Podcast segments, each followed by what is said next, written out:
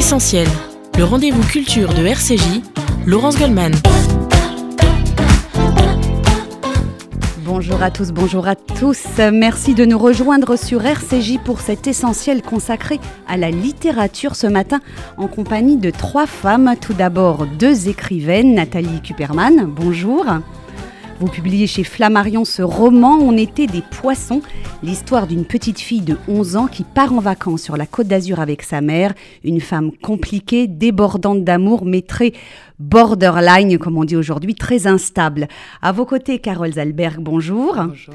Votre roman s'intitule Tes ombres sur les talons, c'est publié aux éditions Grasset. C'est aussi une histoire de femme, une jeune femme, cette fois une jeune femme qui se cherche, qui côtoie le mal et part pour l'Amérique pour tenter de fuir ses fantômes, mais aussi ses remords. Vous êtes toutes les deux les invitées du Festival du quartier du livre qui se tient depuis une semaine dans le 5e arrondissement de Paris. Bonjour Florence Berthoud. Bonjour.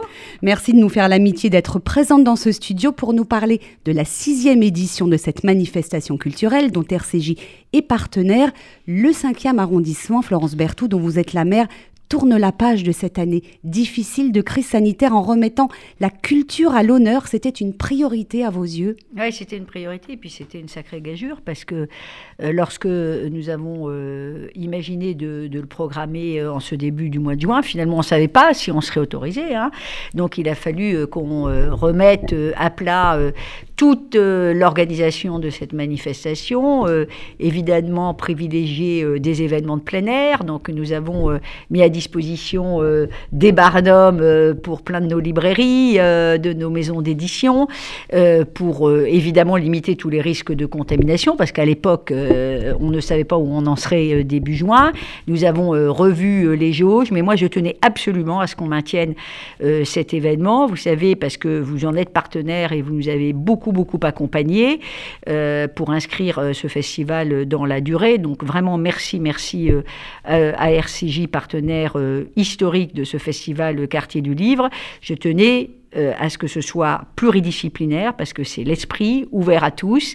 Il y a des événements qui sont des, des événements, euh, je dirais, très pointus, d'autres beaucoup plus euh, grand public, et ils sont surtout euh, gratuits et pour tous les âges. Donc euh, il y a un programme famille, il y a un programme bibliothèque.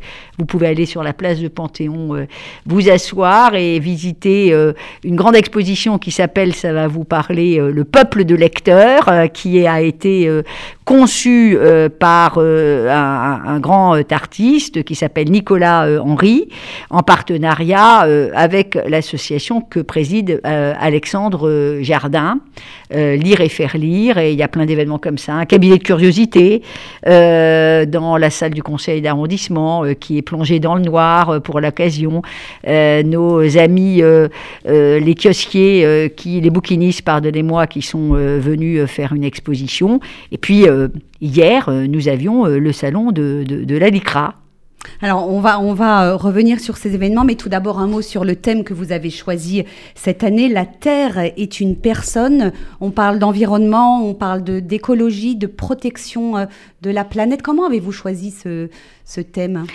Parce que c'est euh, un sujet de préoccupation occupation absolument euh, majeure. Moi, je me méfie toujours de ce que les anglo-saxons appellent le greenwashing. Vous savez, euh, faire un peu de vert, euh, un peu de plan climat pour se donner bonne conscience, et puis finalement, il n'y a rien ou pas grand-chose qui bouge. Les très jeunes générations sont, sont beaucoup plus sensibles à cette exigence que la mienne, par exemple. Hein. ils sont beaucoup plus responsables, beaucoup plus citoyens.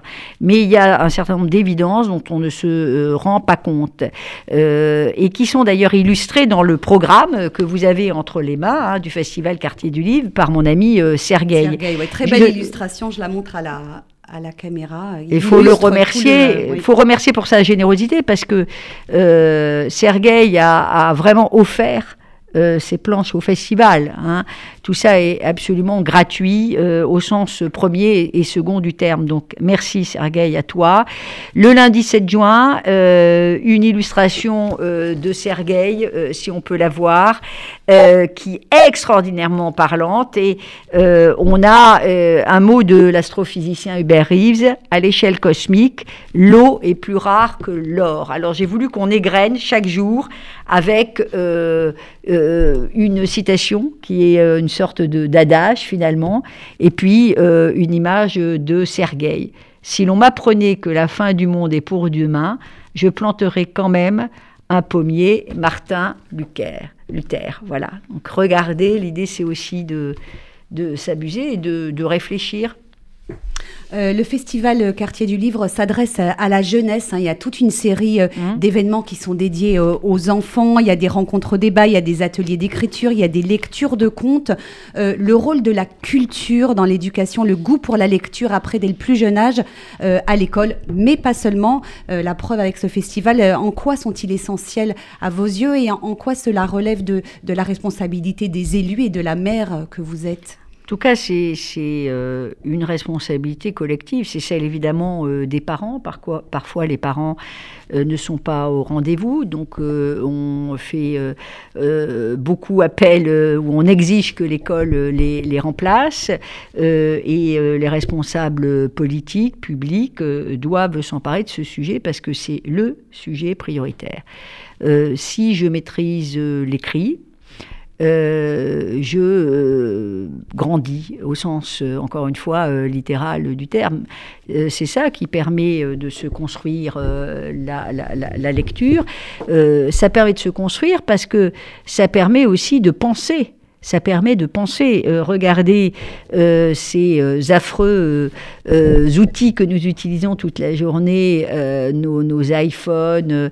on a une information qui nous arrive parcellaire, qui a été déjà réduite à sa plus simple expression, qui est donc complètement caricaturale.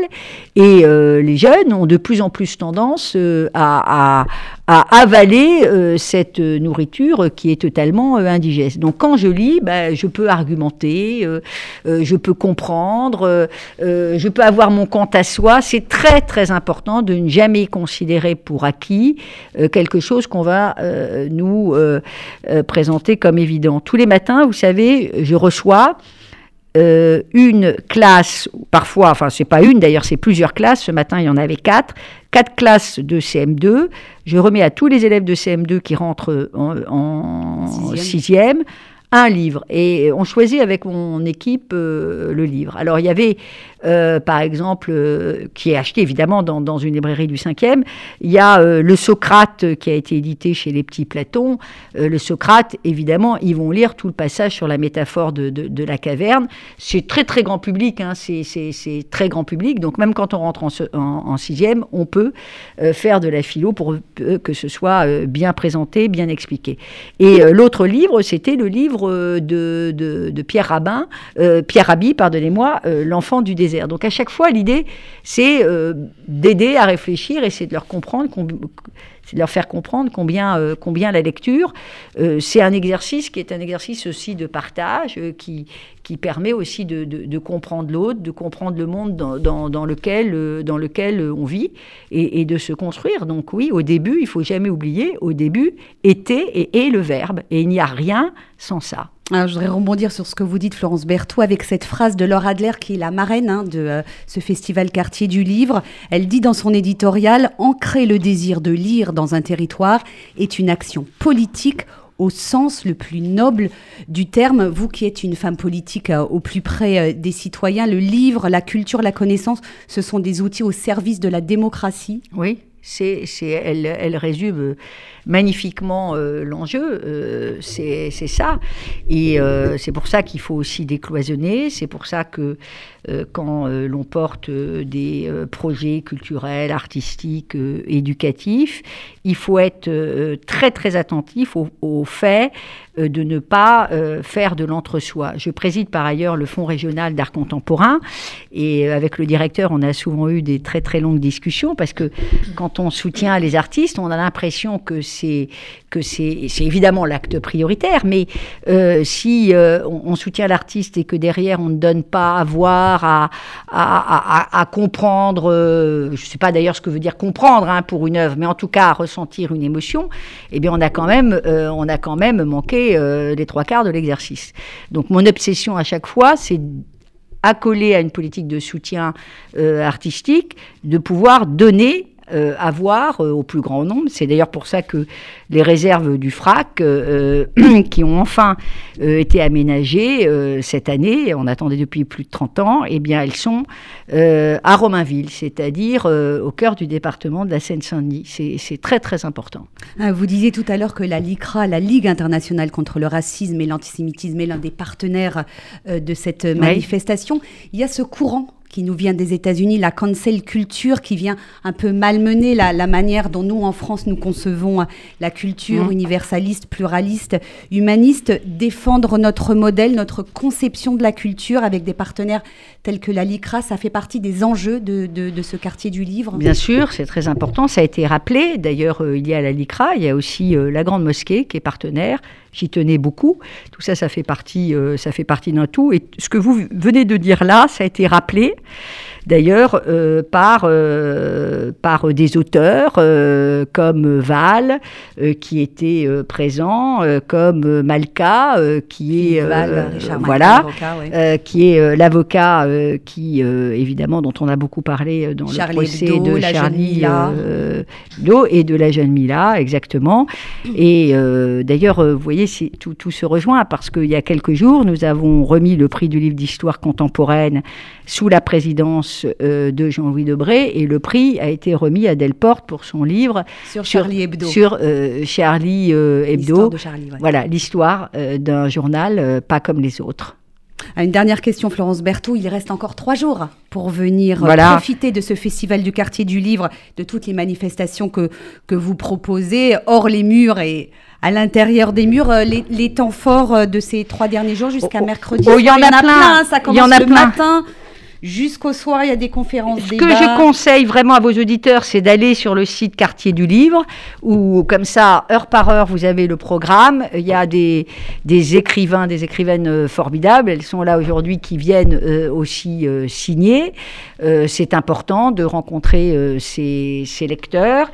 Et puis, et puis, on peut venir en famille. Vous pouvez venir en famille. et j'ai voulu qu'on que le programme euh, soit euh, adossé à des, des petits pictogrammes, parce que je trouve que les petits pictos, ça permet immédiatement de voir dans un programme qui est très très dense, de voir euh, ce qui va pouvoir s'adresser plus particulièrement aux enfants. Donc il y a un programme famille ou aux bibliothèques. Les balades n'y allaient pas, les, les balades littéraires sont absolument toutes prises d'assaut.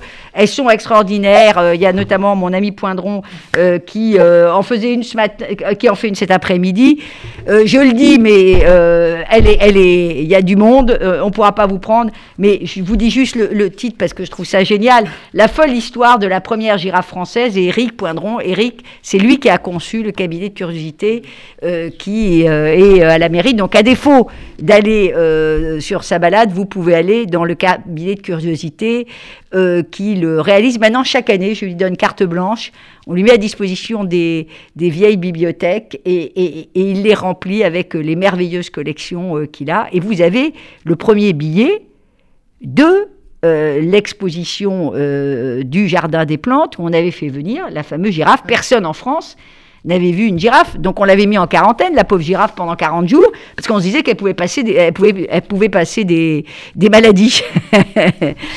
donc c'est ça, c'est ça aussi euh, le, festival, c'est plein de clins d'œil à notre, à notre histoire. Donc allez regarder sur le site. Et puis si euh, vous êtes comme moi, euh, vous préférez vraiment toucher le papier, vous passez à la mairie. Et puis il reste encore plein de programmes disponibles. Et puis la librairie éphémère également à la mairie, où on peut rencontrer des auteurs et puis acheter les livres qui nous intéressent. Le Festival Quartier du Livre du 2 au 9 juin 2021, c'est un pari dans le 5e arrondissement. Merci beaucoup. Et je vais juste vous donner un scoop le thème du prochain festival, ça va vous parler, ça s'appellera l'essentiel.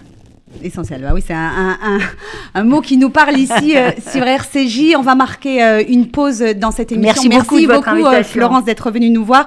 Et nous continuons cette émission dans un instant en compagnie de Nathalie Kuperman. Elle publie On était des poissons, c'est aux éditions Flammarion. Et Carole Zalberg, Tes ombres sur les talons, c'est publié aux éditions Grasset. À tout de suite sur RCJ.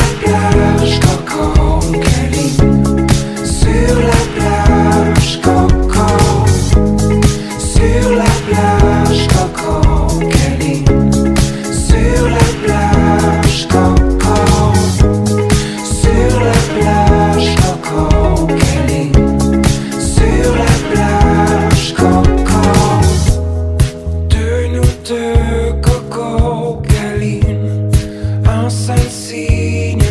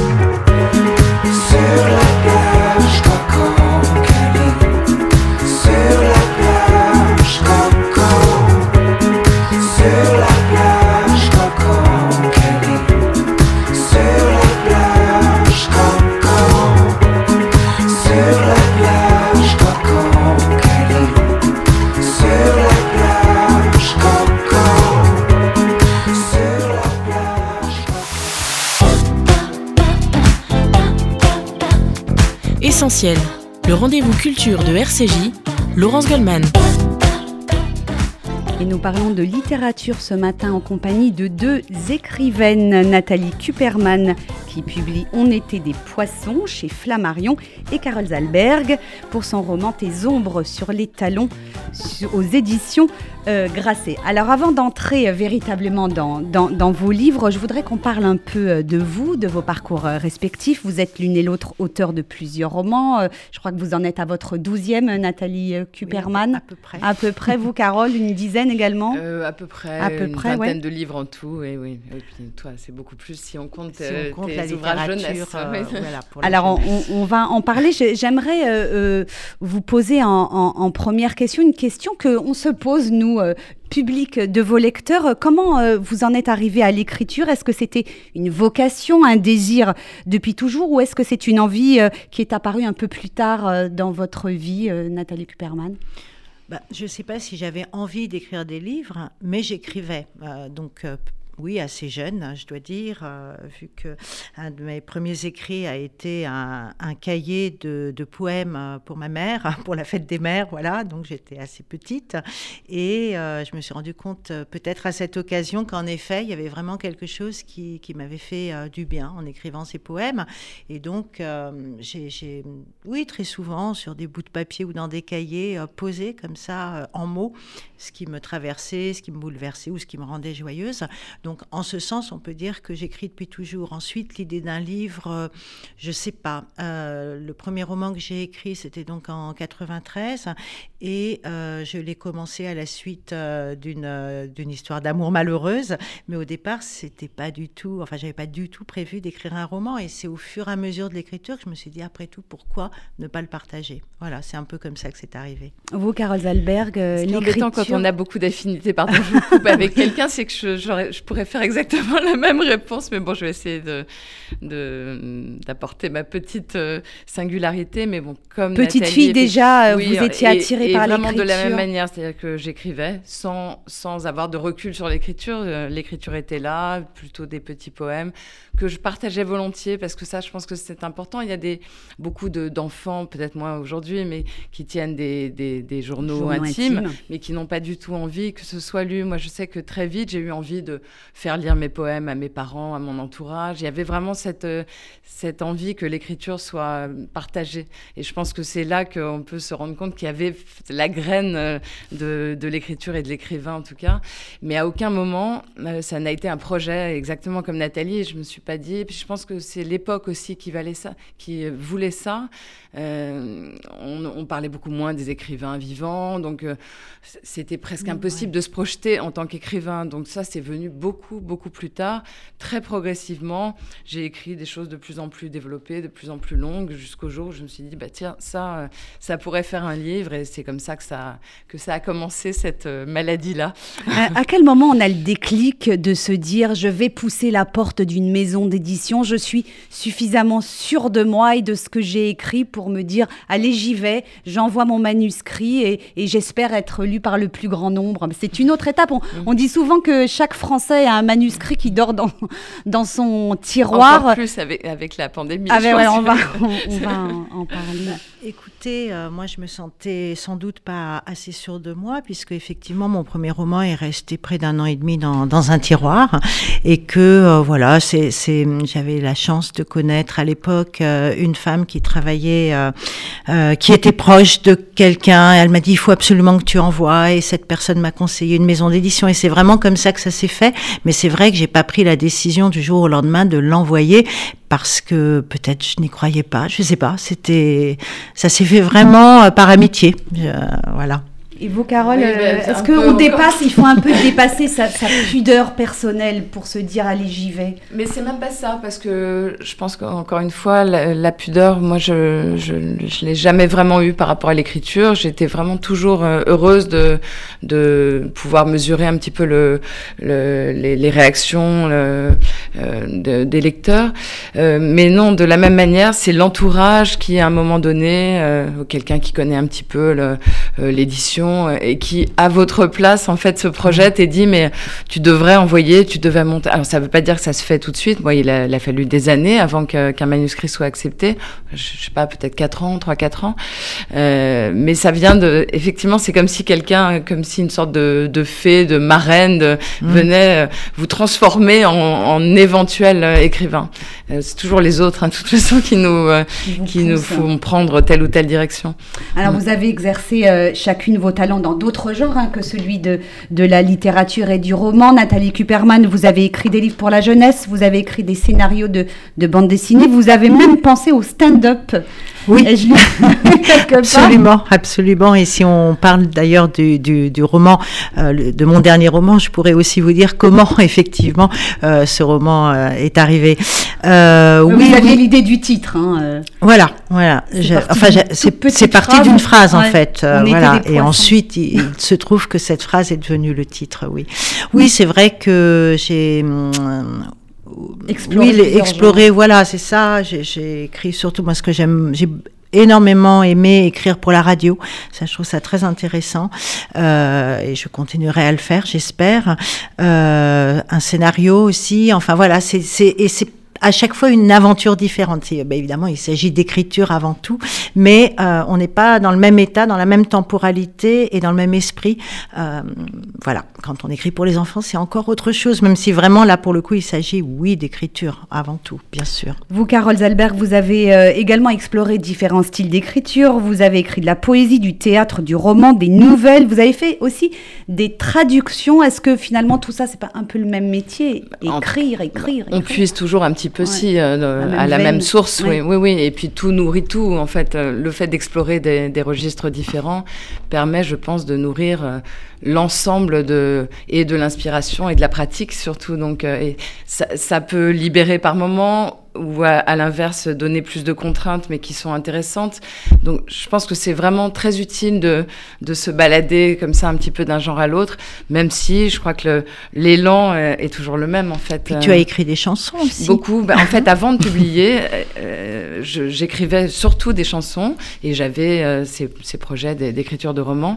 Et puis c'est comme si en fait j'avais mené ces deux, euh, ces deux hum, projets en parallèle. Et il y a eu un moment où il a fallu choisir quand j'ai en fait quand j'ai publié parce que l'écriture de chansons c'est extrêmement exigeant en termes de démarche. Et puis il faut tout faire très vite. Et il y a peu de choses qui euh, qui qui sont menées à bien. C'est-à-dire que ça, n'aboutit pas. On fait des chansons il faut il les faut pour le lendemain. Et puis ça ne se fait pas. Mais personne ne vous prévient que ça ne se fait pas. Enfin on fait on a mille projets qui qui restent comme ça un petit peu euh, en suspens et donc ça demande beaucoup d'énergie et de, comment d'investissement. Donc ça en même temps que ce que demande aussi euh, l'écriture de romans et les démarches pour être publié, pour euh, construire un petit peu euh, son son réseau, même si je, n'aime pas ce mot, fait qu'il y a un moment où il faut, il faut choisir. Il faut choisir. et peut-être que si j'avais pu plus facilement être chantée, enfin interprétée, je n'aurais pas publié de roman, donc je n'ai aucun regret. Tu passerais bientôt à l'Olympia. Qui sait Mais avec Nathalie Peterman dans son stand-up en première voilà. C'est une idée peut-être pour une reconversion. Non, mais cela dit, je garde une vraie nostalgie de l'écriture de chansons. Que c'est vraiment un exercice que j'adorais, et donc je n'ai pas complètement renoncé. En fait. Euh, une dernière question sur votre travail. Écrire, c'est un exercice assez solitaire. Hein. On est on est seul face à sa page blanche ou face à son écran d'ordinateur. De quelle manière vous organisez ce travail? Est-ce que vous astreignez un nombre de pages par jour? Aujourd'hui 10 pages, de moins 10 pages, ou est-ce que vous le vivez avec plus de liberté euh, lorsque l'inspiration vous vient, vous vous jetez sur votre ordinateur? Euh, Non, alors oui, effectivement, je, je n'ai pas du tout cette capacité de, de, me dire il faut que j'écrive tant de pages. Euh, l'inspiration. C'est Victor Hugo, je crois, hein, qui se, se mettait devant son son, son, bureau et qui se disait euh, tous les matins euh, j'écris mes 100 Oui, oui, moi pas. Malheureusement, on, voit la différence de notoriété en même temps. mais, euh, mais voilà, non, quant à l'inspiration, je, je, je, ne sais pas. Il y a parfois des envies d'écrire, même, même si, oui, une espèce d'envie comme ça qui monte. Alors à ce moment-là, oui, j'ouvre l'ordinateur et je vois ce qui vient. Mais j'ai du mal à, à, me dire que enfin, l'inspiration n'est pas du tout quelque chose qui, correspond à la façon dont, j'écris, parce que si j'attendais l'inspiration, il me semble hein, que je n'aurais euh, sans doute jamais rien écrit. C'est plus une, une, envie de confronter euh, quelque chose de moi, je le dis pas très joliment, mais avec euh, avec les mots, avec ce que ça va donner en mots. Voilà, c'est une espèce d'exercice de, de, un amusement aussi parfois, ça peut, ça peut l'être, ou alors une souffrance. Enfin, ça dépend un peu de ce qu'on écrit, de quel, dans quel état on est. Et vous, Carole? Mais là encore un petit peu de la même manière, c'est vrai que je ne suis pas du tout, euh, je fais pas partie de ces auteurs qui se donnent une discipline, mais en revanche c'est vraiment, moi j'écris par phase. Et j'ai besoin d'avoir des, des, plages de temps complètement libérées euh, à l'intérieur desquelles je peux flotter et donc écrire peut-être euh, euh un quart d'heure dans ma journée ou euh, des heures euh, sans relever la, la, la, tête et être vraiment complètement plongé dans l'écriture, oublier, oublier le, le, temps, mais ça veut dire aucune contrainte, euh, être éventuellement seul. Mm. Donc c'est pas toujours euh, évident à, à, aménager, mais en tout cas ça ne se décide pas. C'est pas euh, bon. Là j'ai du 1er janvier au oui ou alors 30 de, de 8h à 10h. ah bah tiens c'est possible. C'est Amélie Nothomb aussi qui fait ça. Hein, oui oui non mais on en trouve. Moi j'en connais beaucoup. Hein, je connais faire, ouais. et je connais des auteurs qui écrivent vraiment tous les jours, tous les jours, tous les jours, ce qui n'est absolument pas mon cas. Ce qui ne veut pas dire qu'on n'écrit pas en fait, parce qu'il y a une écriture intérieure aussi qui est très importante et on s'en rend compte parce que je pense que c'est aussi pour ça que tu dis que l'inspiration n'est pas forcément le, mmh. le déclencheur. C'est que, en fait, il y a quelque chose qui se passe avant qu'on écrive. Et c'est quand on se met à écrire qu'on se rend compte que qu'il y a déjà, en fait, un, un, récit, euh, des phrases, quelque chose qui s'est mis en forme parfois même à, à notre insu. Donc, et ce temps, il est très important. Donc, euh, moi, je suis très à l'écoute de ça. Et euh, mmh, c'est. Mmh. Oh oui, moi aussi. Mmh. Enfin, mmh. pour le coup, c'est vrai que. Et j'aime d'ailleurs beaucoup l'idée de me dire que parfois un, un, un roman s'écrit en moi, quelque part, sans que j'ai besoin de, de me mettre mmh. à mon ordinateur. Ça, c'est un petit peu le, voilà, l'avantage de la paresseuse. mais, euh, mais oui, oui. La paresseuse, ce que, mais tu qui travaille. Mais il y a quelque réalité, chose ouais. qui travaille, bien sûr. Oui, oui.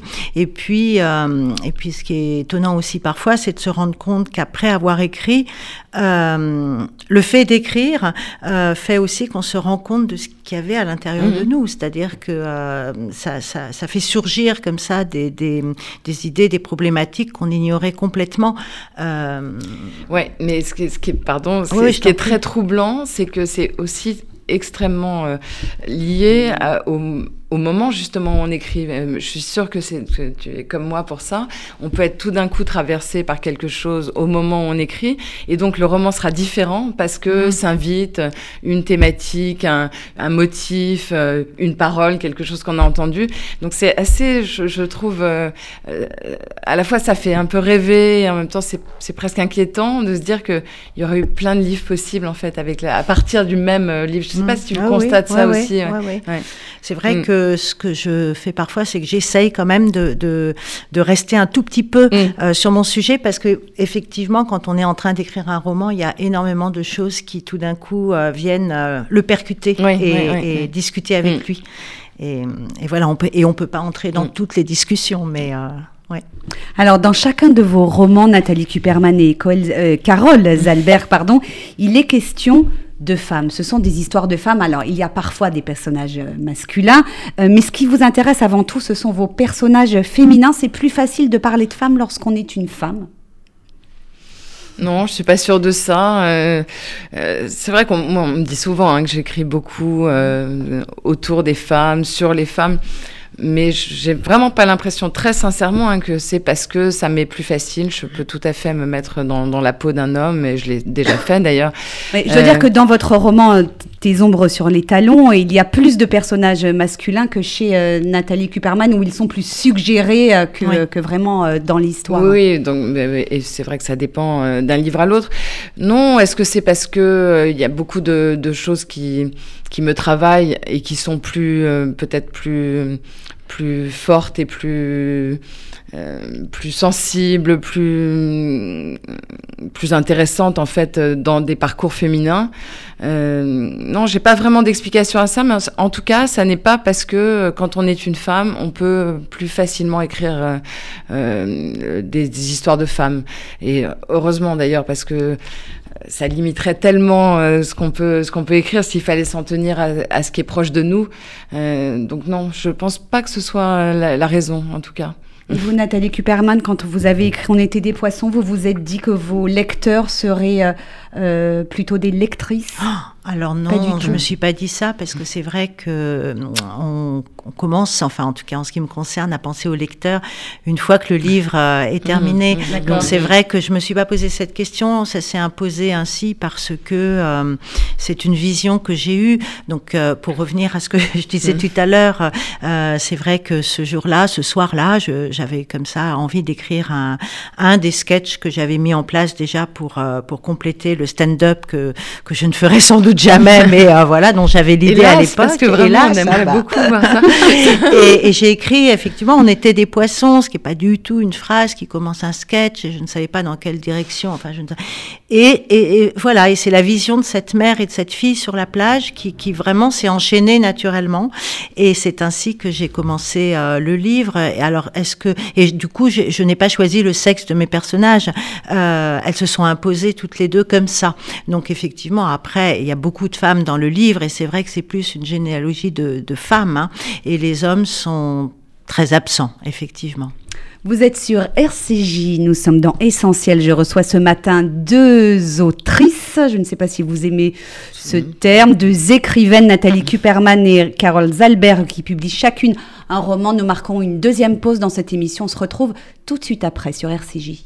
Can I tell you something just between you and me?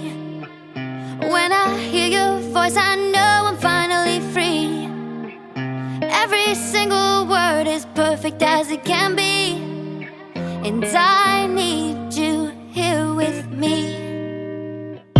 When you lift me up, I know that I'll never fall.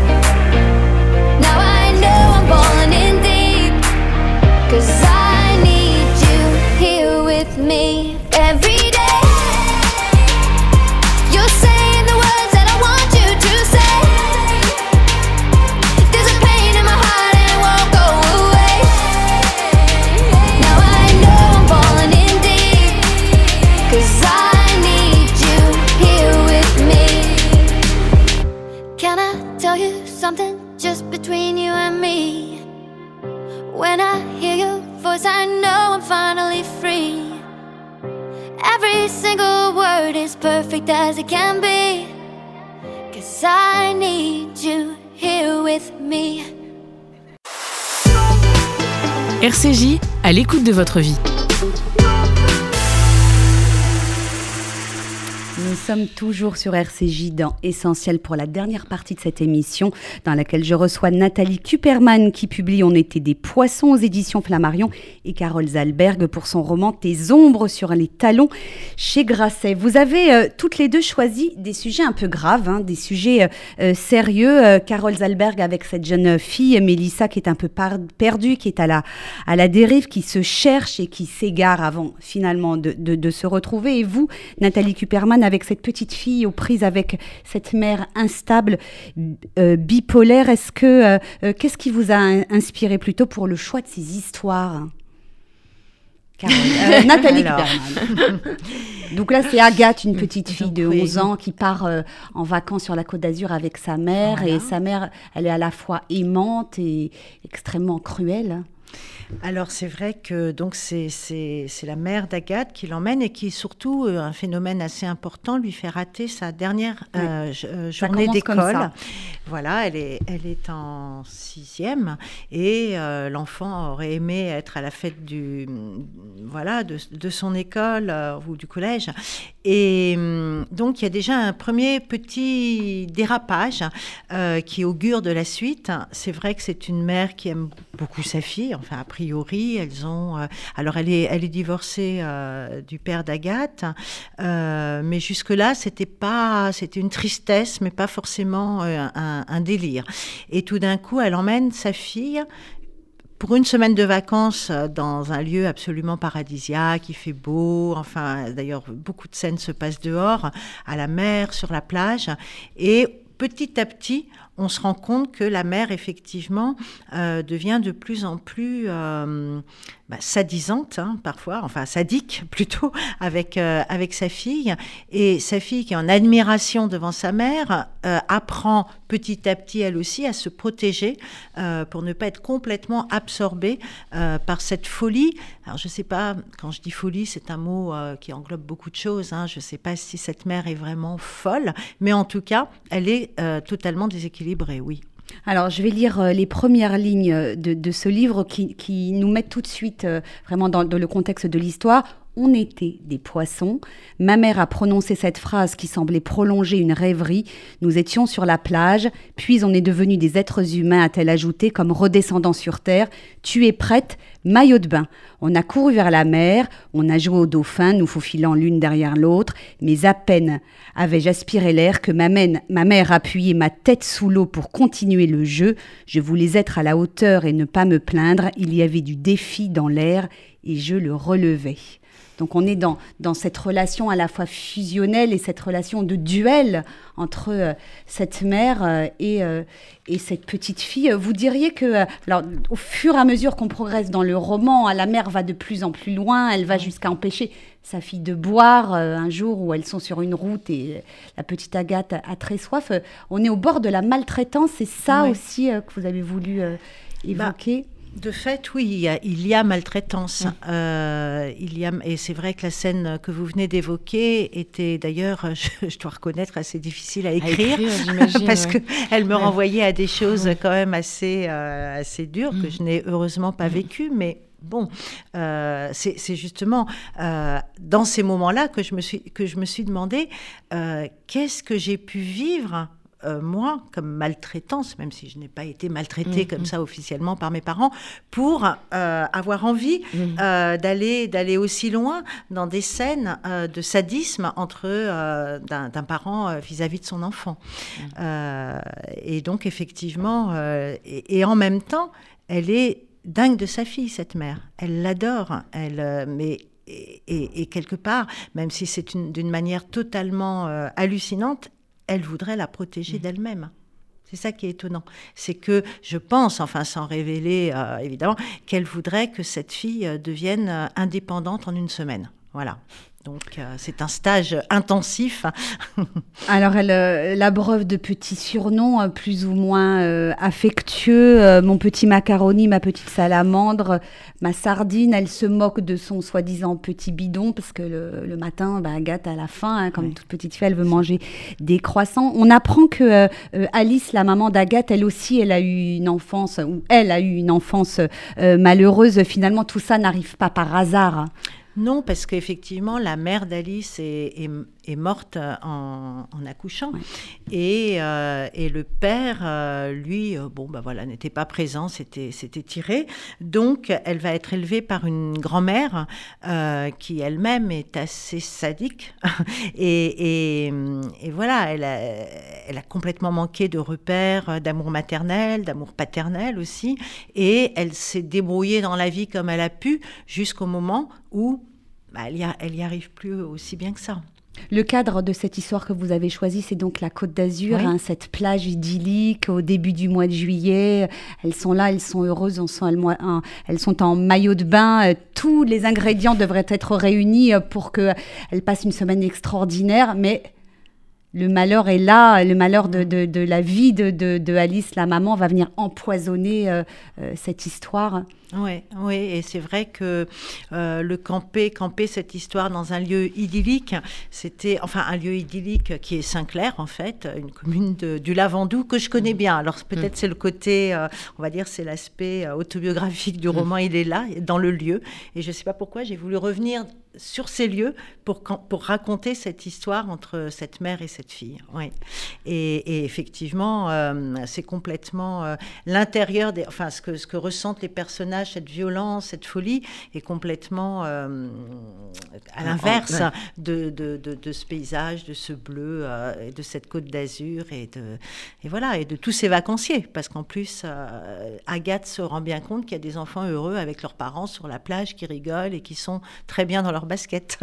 on parlait de littérature euh, enfantine avec Florence Berthaud tout à l'heure. Son refuge à Agathe, c'est la lecture. Oui. D'un roman qui résonne, dont l'histoire résonne d'ailleurs avec euh, oui, ce qu'elle est en train de vivre. En tout cas, ça l'aide à, traverser cette, voilà, euh, ça l'aide, ces jours terribles. C'est une espèce justement de, de ça s'appelle, enfin dans le dans le roman, ce livre s'appelle Le bateau incassable.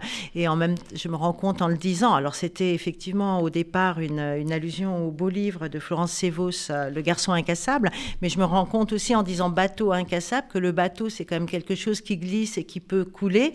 Incassable, c'est la force euh, et c'est ça pourrait aussi représenter euh, la force familiale, les parents, enfin parce que les parents on n'imagine jamais qu'ils meurent, on n'imagine jamais qu'ils soient fragiles, enfin voilà ils sont là pour euh, pour amarrer l'enfant, enfin et quand ça n'est pas le cas, c'est terrible. Voilà. du coup. Alors vous aussi, les questions de femmes, Carole Zalberg, c'est une jeune fille qui est l'héroïne de votre, de votre livre, tes, ombres sur les talons. Elle s'appelle euh, Mélissa. Elle est issue d'un milieu euh, social extrêmement modeste. Modeste, modeste voilà, tranquillement modeste, provincial. Elle monte à Paris suivre euh, ses études. Elle est très brillante, très intelligente, mais elle n'a pas les codes de, ceux qu'elle rencontre, hein, ces jeunes issus de la bourgeoisie euh, euh, cultivée, euh, éduquée, et, c'est le choc de, ces deux cultures auxquelles elle va être confrontée qui vont la faire complètement dérailler. Oui, mais et ça, se fait. moi, j'aime beaucoup ça. C'est-à-dire pas les gros, les grosses sorties de route, mais les petits décalages qui petit à petit produisent vraiment des effets dramatiques. Et Mélissa, c'est ça. Effectivement, à partir du moment où elle, elle, elle quitte son milieu d'origine, qui n'est pas particulièrement protecteur, mais qui, en tout cas, euh, euh, ne la pousse pas à avoir du recul sur ce qu'elle est. Elle n'est pas consciente d'elle-même, en fait, Mélissa. Elle est euh, totalement dans son présent, dans, dans son avancée, comme ça, très, très raisonnable et appliquée. et tout d'un coup, le fait d'être sortie de son aquarium et mise dans, la, dans le, le grand, océan, dans le grand bain, parisienne. tout se dérègle et, et, elle va à la fois trouver de quoi se déployer et, euh, et de quoi dériver et complètement euh, perdre, ses, euh, perdre son, son, chemin. et voilà, moi j'aime bien suivre comme ça ces, ces trajectoires un, peu, un peu vacillantes, à condition quand même que d'emblée je, puisse imaginer une, une ouverture. Et c'est vrai que j'ai pas du tout envie de, de mettre, d'inventer de, ou de, et de de, de comment de, de suivre des, des vies qui, qui seraient condamnées en quelque sorte. C'est vrai que je vais plutôt vers des sujets graves comme Nathalie, peut-être de façon plus frontale d'ailleurs, parce que toi, ce qui est terrible chez toi, c'est que ça a l'air de rien au départ. On a l'impression que c'est assez léger et, et, en fait, on est, on est vraiment saisi et pris au piège. En fait, c'est assez cruel. Je pense que on voit peut-être plus venir, donc on peut peut-être plus se protéger de, de, du poison, mais, euh, mais peut-être aussi que ce qui compense, c'est qu'il y a très vite de la lumière. Euh, enfin, il y a des, des espèces de, oui, d'ouverture, d'horizon qui font que on n'est pas étouffé. Enfin, je crois pas. Je non, crois vraiment pas. Vraiment pas, parce que justement, à propos d'Horizon, il y, a mm. il y en a énormément dans ce livre. Et, et euh, bon, ça, je mm. laisse. Mais... Alors, Mélissa, elle, elle, arrive à Paris, euh, elle est déphasée, euh, elle euh, n'arrive pas à s'insérer dans le milieu professionnel. Et puis, elle va faire une, une mauvaise rencontre hein, avec. elle va se retrouver dans un groupe identitaire d'extrême droite parce qu'elle tombe fascination mhm. euh, devant, devant son leader. L'emprise pardon, d'un homme sur une femme fragile, c'est quelque chose qui nous parle euh, aujourd'hui. C'est un sujet maintenant qui fait beaucoup, euh, beaucoup parler. Oui, mais là encore, ce qui m'intéressait, c'était... comment on se, on se, retrouve à, à s'investir, à, à, s'engager dans des, dans des voies qui peuvent être terribles par finalement par le corps euh, parce qu'en fait, on en parle peu, mais dans la politique, euh, il me semble que le corps et le désir et les, attractions sont très importantes. Euh, il faut vraiment pas minimiser cet aspect-là, soit pour les, les, personnages politiques eux-mêmes, les personnalités politiques qui cherchent une forme de d'amour, de, reconnaissance, de qui cherchent à être en fait ou élus ou, et en tout cas aimés d'une certaine manière. Donc peut-être pour compenser des frustrations, du rejet mais aussi euh, beaucoup euh, des gens qui vont euh, suivre quelqu'un, s'engager, refuser de voir ce que ça implique parce qu'ils sont pris dans ce, dans ce désir, dans cette attraction plus ou moins trouble. Donc ça, explique aussi pourquoi j'ai choisi un personnage féminin, parce que c'est vrai que c'est quand même plus fréquent dans ce sens-là. Euh, on, vit, on vit de l'intérieur euh, pendant euh, quelques pages ce groupuscule d'extrême droite, hein, raciste, haineux, xénophobe. Qu'est-ce qui vous a donné envie de placer Milissa dans ce contexte? Ça aurait pu être n'importe quelle secte finalement Oui, oui d'ailleurs c'est plus le, fonctionnement qui est intéressant et qui est important dans l'histoire que le contenu, parce que le contenu, ça pourrait être n'importe quoi d'autre. C'est vraiment juste un fonctionnement effectivement sectaire, en réaction tout le temps, parce qu'il y a, on peut peut-être le préciser, le, le, méchant de l'histoire un frère jumeau qui est son double euh, christique, en quelque sorte. Et donc, c'est comme s'ils étaient dans une compétition qui est nourrie par les médias. Donc, c'est comme si on nourrissait la bête en permanence. Et, euh, et, ça, c'est un monstre qui grossit. Et voilà. Et Mélissa se retrouve prise euh, là-dedans. Et tous ses suiveurs, tous les, tous les gens qui fréquentent et qui, qui alimentent cette, cette, espèce de groupe, de, de secte,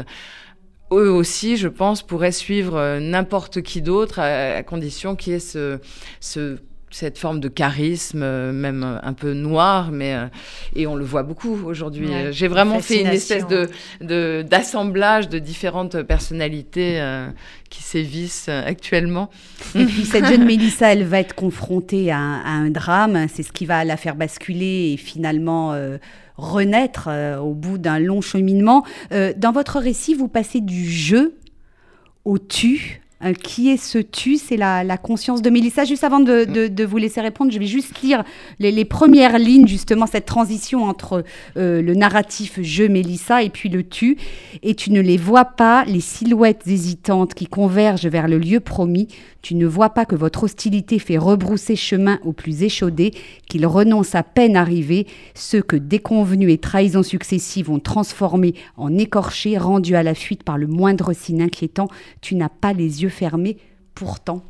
C'est exactement la voix de sa conscience, oui. Donc elle n'est pas là dès le départ et elle prend de plus en plus de, place dans le, dans le récit puisque la conscience, sa conscience grandit euh, au fur et à mesure de son, de son chemin euh, vers une forme de, rédemption. Est-ce que si je dis, parce qu'on arrive au, terme de cette émission, que chacune de vos héroïnes, à sa façon, est confrontée à la normalité euh, Mélissa, c'est ce qu'elle considère comme son anormalité, hein, son décalage en tant que jeune provinciale face aux autres. Et pour Agathe, la normalité, c'est celle de sa mère. Et les deux, ces deux formes d'anormalité sont cause de souffrance pour l'une et pour l'autre. Oui, oui effectivement, on peut dire ça. oui, oui, puisque le, normal est mm. ce, qui, euh, ce, que recherche Agathe, en tout cas dans un premier temps de sa vie.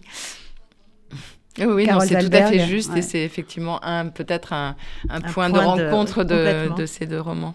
Deux très, beaux, des très beaux livres en tout cas qui sont sortis là depuis euh, le mois de janvier, la rentrée 2021. Tes ombres sur les talons, Carole Zalberg, c'est chez Grasset.